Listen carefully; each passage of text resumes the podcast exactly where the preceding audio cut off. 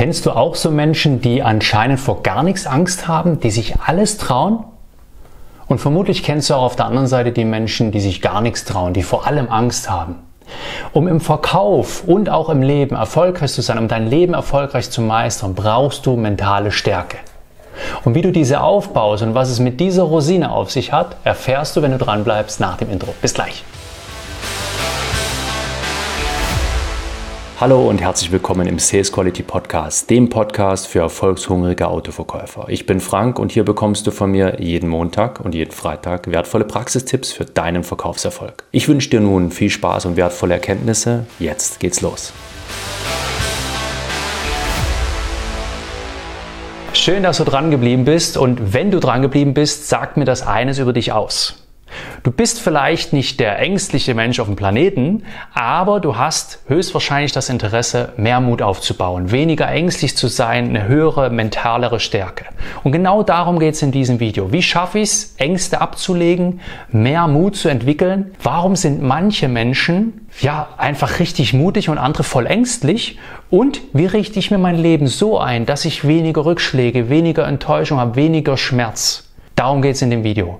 Und aktivier doch jetzt schon mal die Glocke, damit du kein weiteres der Videos verpasst. Und wenn du bis zum Ende dran bleibst, dann verrate ich dir auch, was es mit dieser Rosine auf sich hat. Alle haben Ängste. Wir alle haben Sorgen.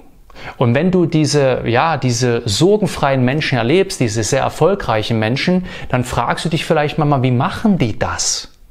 Ich weiß zum Beispiel, ich war auf einem Seminar, ein sehr teures Wochenendseminar da ging es darum, das Lampenfieber loszuwerden, vor vielen Menschen zu sprechen. Ja, das habe ich gemacht vor ein paar Jahren. Und am zweiten Tag erfahre ich dann, dass der, der das Seminar gibt, immer noch selber Lampenfieber hat. Jedes Mal, wenn der auf die Bühne geht.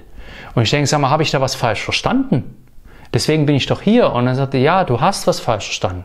Weil es geht nicht darum, diese Angst wegzukriegen, die wird nicht weggehen. Lampenfieber ist eine Art Respekt vom Publikum. Es geht darum, mit deiner Angst besser umzugehen. Warum schaffen es manche Menschen, die Angst im Griff zu haben und warum hat manche Menschen die Angst im Griff? Weil auf der anderen Seite gibt es ja auch Menschen, die nicht so mutig sind, die wirklich, ich sag mal, eine ganz, ganz feste Struktur brauchen, die jeden Tag um 8 Uhr auf Arbeit auftauchen, die jeden Tag Punkt 12 Uhr Mittag machen. Die wären schon nervös, wenn die fünf Minuten später erst zu Tisch gehen kann die vielleicht mit 50 Jahren noch bei Mama zu Hause wohnen, die immer den gleichen Arbeitsweg haben und die wahrscheinlich auch jeden Wochentag das gleiche essen und zu jeder Uhrzeit pünktlich aufs Klo können. Diese Menschen gibt es. Und ich habe mir auch selber die Frage gestellt, gerade wenn ich so in meinem Lower Self war, also sprich, wenn ich mich gerade nicht so stark gefühlt habe. Und ich glaube, das ist bei allen Menschen geht das so hoch und runter. Da fühlst du dich besser und mal fühlst du dich schlechter. Und an den Tagen, wo ich mich nicht so gut gefühlt habe, habe ich mich das ein oder andere Mal schon gefragt, das ist schon ein paar Jahre her, wäre es nicht einfacher, wenn ich einen einfachen Weg nehme. Wenn ich einfach einen einfachen Angestelltenjob habe. Wenn ich, ich sag mal, 8 bis 18 Uhr arbeite, danach Arsch lecken, Hammer fallen lassen und nach Hause gehen und fertig. Dann gibt's halt nur einmal im Jahr Malle, ja, und dann gibt's halt nur ein Auto statt zwei Auto und so weiter und so fort. Ich habe zum einen für mich festgestellt, nein, so möchte ich nicht leben, weil ich mehr vom Leben erwarte und das ist überhaupt, das ist völlig wertfrei. Also jeder gestaltet sein Leben so, wie er das möchte, weil nicht für viele ist der Job die Erfüllung. Also es gibt auch Erfüllung in der Freizeit. Aber bei mir geht das halt Hand in Hand. Aber noch viel wichtiger, und das ist die viel wichtigere Botschaft für dich, ist die, dass auch wenn du dich einigelst, wenn du sagst, okay, ich mache nur immer das, was ich gewohnt bin, ja, ich habe eine feste Struktur, da bin ich sicher. Du bist nicht sicher. Weil dein Nervenkostüm, deine mentale Stärke, die ist viel, viel schwächer als bei einem Menschen, der regelmäßig seine Komfortzone ausbaut, der mit seinen Ängsten umgeht, der daran arbeitet. Das ist ein Trugschluss zu glauben, dass es uns besser geht, wenn wir in feste Strukturen geben, dem einen oder anderen mehr Sicherheit und Halt. Das ist nicht das, was ich meine. Aber wenn ich sage, okay, ich mache nur immer genau das und ich lebe nur in dem und dem Rahmen, ich umgebe mich nur mit den und dem Menschen und, mein, und meine Arbeitszeit ist von bis und dann und dann esse ich und dann und dann schlafe ich und dann und dann mache ich dieses, jenes, welches.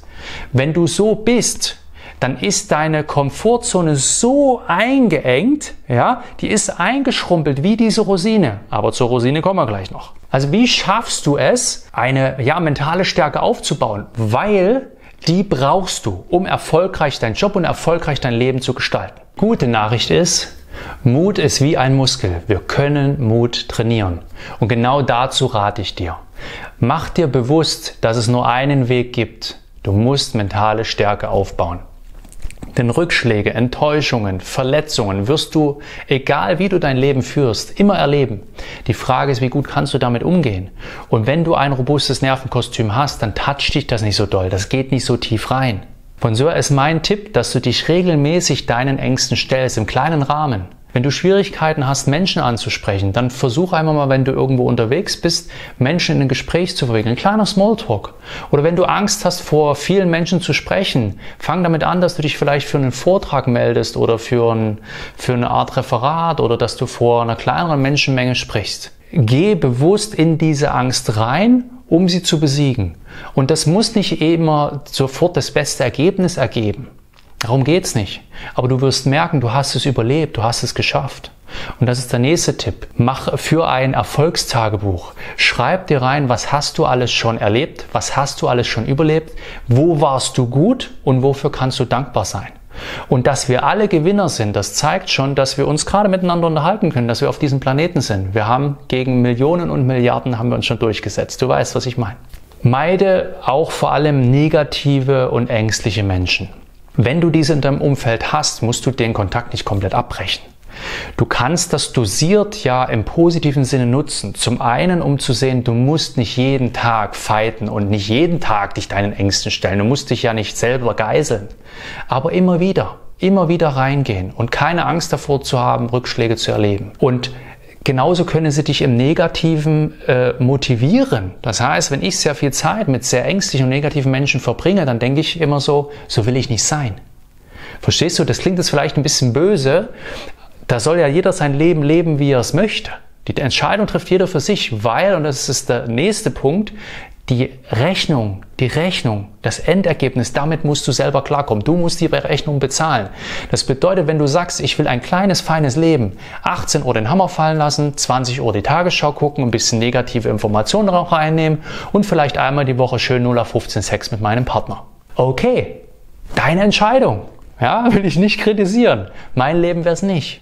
Also überleg einfach, ja, wie willst du dein Leben führen und mach dir bewusst, du, jeder von uns hat Ängste, jeder von uns hat Schwächen und jeder von uns erlebt Rückschläge.